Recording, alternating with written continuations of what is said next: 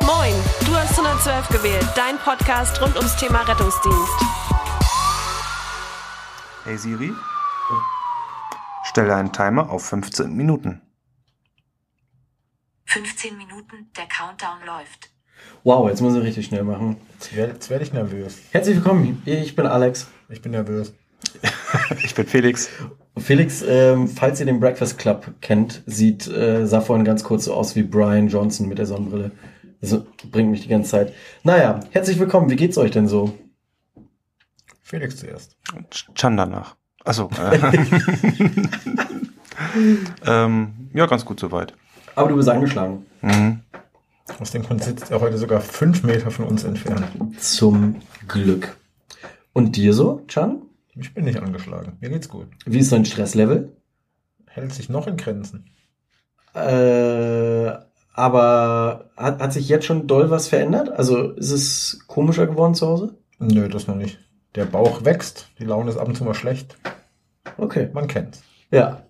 Ich kenne dich auch so. so Katsching. ähm, ja, mir geht's auch gut, aber mir qualmt der Kopf. Schön, Ich dass habe- dich keiner gefragt hat. Nö, ich erzähl's trotzdem, ist mir egal. Irgendjemand würde sich wundern und würde sagen, ja, aber warum hat niemand Alex gefragt? Ich habe heute Einarbeitung ähm, Nebenjob ähm, im Boulderwerk gehabt und kam mir vor wie der größte Dulli, weil alles neu und wie so ein Praktikant und neues System kennenlernen und mir qualmt der Kopf einfach. Haben sie dich ans Telefon gesetzt? Telefon, also ich bin ja am Tresen, ich muss ja alles machen. Und ich glaube, ich rufe, wenn du Dienst hast, ich rufe, glaube Auch jede los. halbe Stunde. Telefon, Computer, Kunden. Was kosten die Leihschuhe? Kann man bei Ihnen dieses Sky kaufen?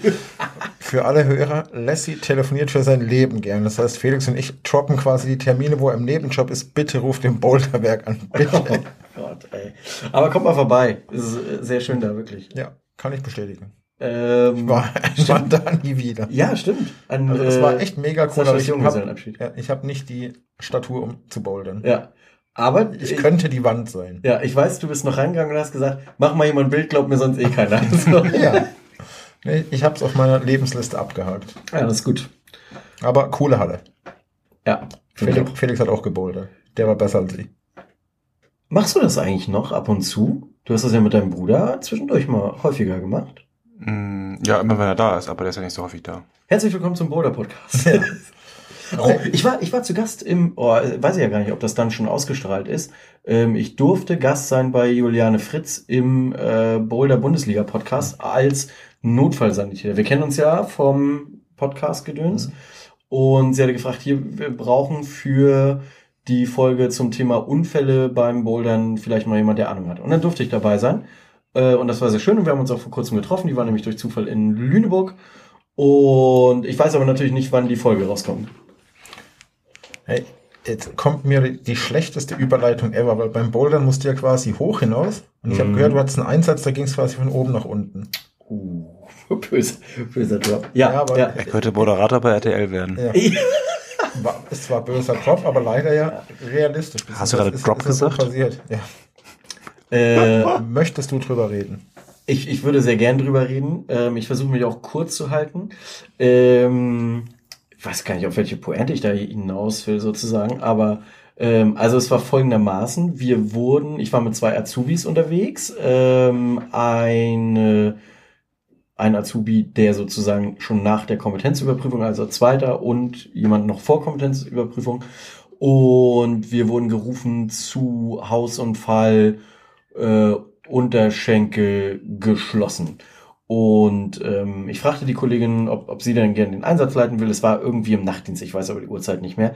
Und wir kamen da an und wurden schon in Empfang genommen von jemand Anwesenden, ähm, der meinte, ja, die ist ja, äh, hat Selbstmord begangen. Und weiß man so, was? Und dann wurden wir auch durch diese Haus geführt und er hat die ganze Zeit auf uns eingeredet und dann machte er so diese, ähm, also wir sind in den Keller rein und dann machte er so eine Kellertür auf und dann lag da einfach so eine schmächtige alte Person, wirklich so auf den ersten Blick, okay, 90 locker.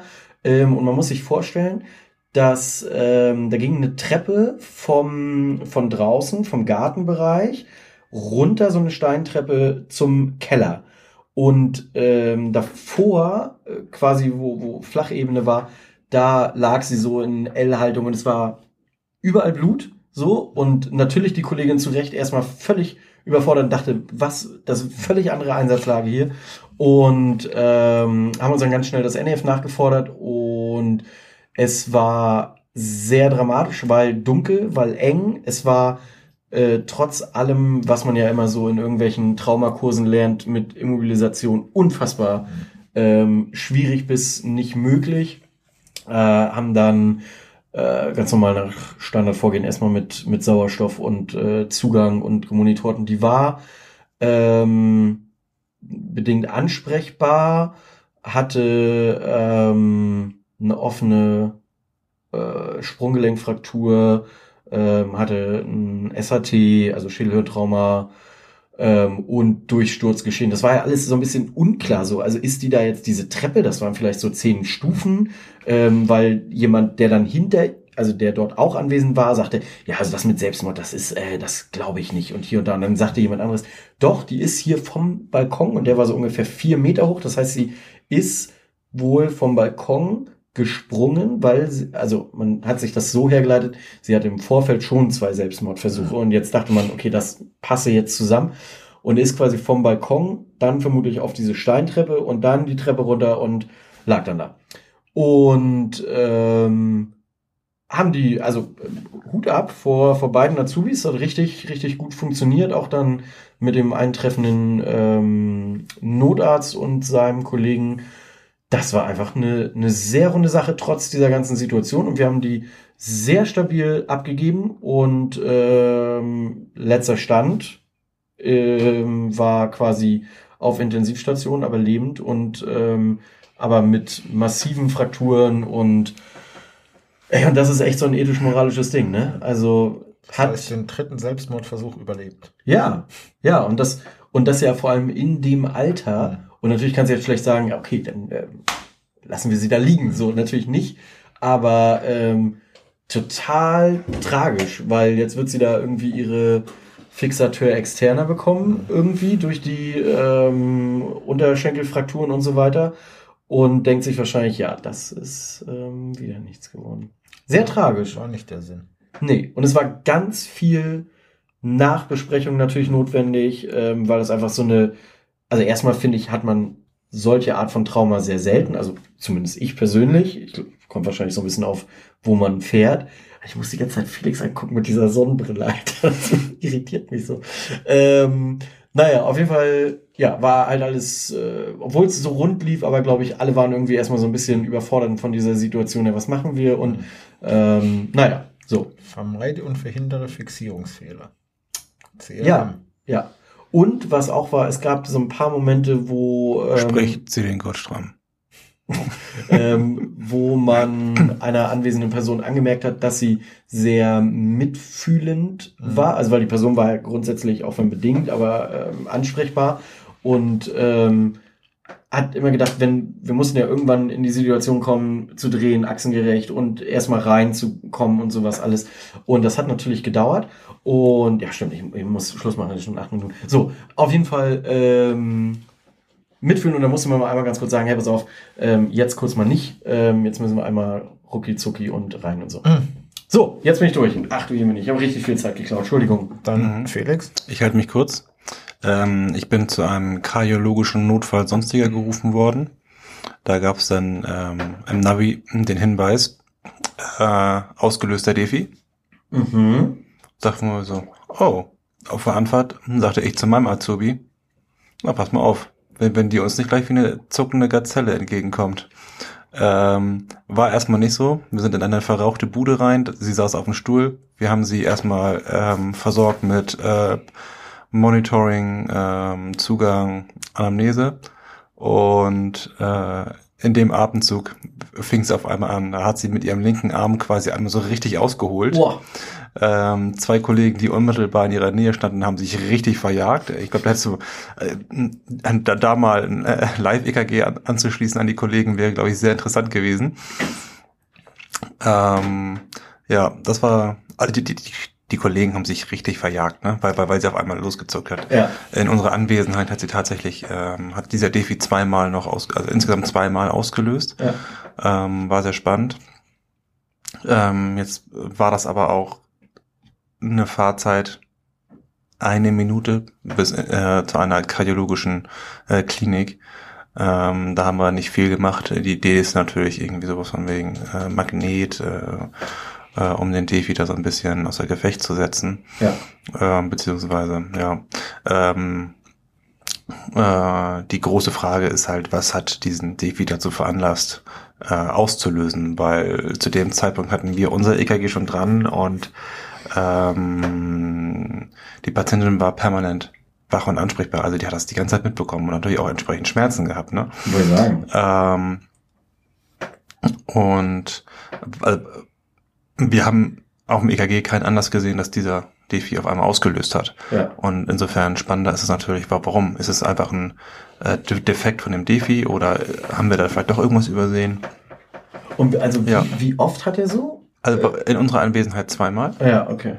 Das zweite Mal waren die Kollegen dann auch ein bisschen vorbereiteter. Ja. Äh, und dann halt äh, noch ein, eine Menge X, weiß ich gar nicht genau, ähm, äh, vor der Alarmierung. Okay. So, es muss ja mindestens einmal passiert sein, Ja. äh, damit es einen Anlass zur Alarmierung gab. Sie. So, ich würde sogar von ein bisschen mehr ausgehen. Spannend. Ja. Und wie gesagt, ich äh, auf der Anfahrt habe ich das noch äh, zu meinem Kollegen gesagt und hinterher, äh, ja, also, die zappelnde Gazelle, ja, wirklich. ja, also mir tut die Patientin leid, weil das, ich, ich glaube, das sind Schmerzen, ähm, man sieht es nicht kaum, man, Ja. man ahnt es nicht und auf einmal schießt es einen durch den Körper. Ich glaube, das muss richtig, richtig unangenehm sein. Ja, glaube ich auch. Ja. Dann, wenn die Leute jetzt draus denken, warum man sich so in Anführungszeichen so lustig, sagt man es drüber unterhält, das sind halt Sachen, die sieht man sonst irgendwie kaum. Das, das Mhm. Das war schon, war schon special so ein bisschen, ne? Ja. Ich hab's noch nie gesehen. Ich auch nicht. Wir sind bei dir. Bist du durch, Felix? Jo. Ja. Ich Can. glaube, dann packe ich jetzt einen nicht-medizinischen, sag mal, Einsatz ein. Drei Minuten, so lange rede ich in meinem ganzen Leben nicht. Ich glaube, dann packe ich einen nicht-medizinischen Einsatz aus, weil der war auch relativ spannend. Da wurde der KTW von uns, von Passanten quasi angehalten. Die sind so ganz klassisch fast dem vors Auto gelaufen, mit von wegen, kommt mal, da stimmt irgendwas nicht. Dann saß oder so halb lag einer in seinem Auto quasi, ist eingeschlafen, das Auto lief, aber er die ganze Zeit den Fuß auf dem Gaspedal. Dann kann sich ja jeder denken, wie sich das quasi anhört. Die geklopft, gemacht, getan, der irgendwie nicht.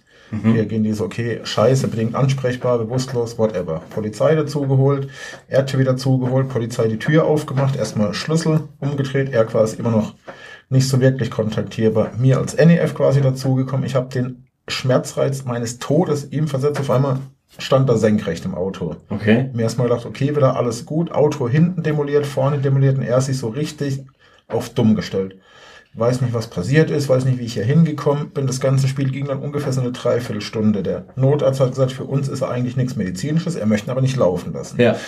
Die Polizei, eigentlich ist es für uns nichts, möchten aber nicht laufen lassen. Das Spiel ging ungefähr so eine Dreiviertelstunde und ich so, komm, ich hatte eine Möglichkeit, wo ich es erstmal in meinem Leben Patienten richtig auf Deutsch gesagt für dumm verkauft habe. Ich habe auf die Seite genommen, ohne Polizei, ohne Notarzt. Ich habe gesagt, hey, lass schnacken. Ich habe ihm gesagt, ich habe eine Vermutung, die sage ich dir, du kannst danach irgendwas dazu sagen oder lass es bleiben. Mhm. Du bist quasi, sag mal, betrunken Auto gefahren, hast irgendwo einen Schaden verursacht, wolltest dich dann hier quasi in die Seitenstraße stellen zum quasi raus, ausschlafen, damit es keiner mitkriegt. Also, hm, Kopf genickt. Ich so, du hast jetzt eine Möglichkeit, komm mit ins Krankenhaus, lass dich medizinisch durchchecken, du bist dann die Polizei erstmal für eine halbe Stunde zumindest los. Ja. Hat er dann quasi auch gemacht. Ah, spannend, ey. Aber war auch wieder so skurril, weil hast du ja öfters mal Polizei sagt, nichts für uns, Notarzt Ja. sagt eigentlich nichts für uns, aber jeder hatte so ein dummes Bauchgefühl. Ja. Weil keiner wollte ihn in dem Sinn laufen lassen, keiner hat aber einen Grund gefunden, ihn irgendwie mitzunehmen. Ja, verstehe ich. Da habe ich gesagt, packe ich einmal so die Bauchgefühlsschiene aus. Geil. Weil viel Bauch, viel Bauchgefühl. Mit, mitgekommen ist er trotzdem. Die Polizei ist natürlich auch mitgekommen. Und dann getürmt aus dem Krankenhaus. Nein. Ähm, Die Polizei hatte schön. Angst, dass er im Krankenhaus aus dem Zimmer rausspringt, bis man denen gesagt hat, so, Notaufnahme ist eben ehrlich. Rucki zucki drei Einsätze abgefrühstückt. Hm. Geil. Ähm, nächste Folge werdet ihr Chan äh, alleine mit einem unserer ersten Endlich, Gott sei Dank. mit einem unserer ersten Gäste, nämlich äh, Daniel Geppert. Ähm, war damals zu Gast, als es ums Thema Notarzt ging.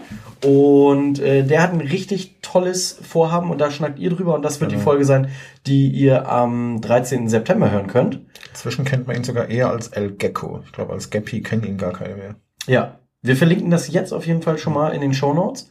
Und äh, ich werde am Tag vorher, am 12. September, also vor der Ausstrahlung, äh, werde ich mit meinem Kumpel Philipp ähm, eine coole Subtour machen und wir werden Spendengelder sammeln. Wir wollten erst durch den Nordostseekanal, hat man uns verboten. Jetzt fahren wir von Kalifornien nach Brasilien.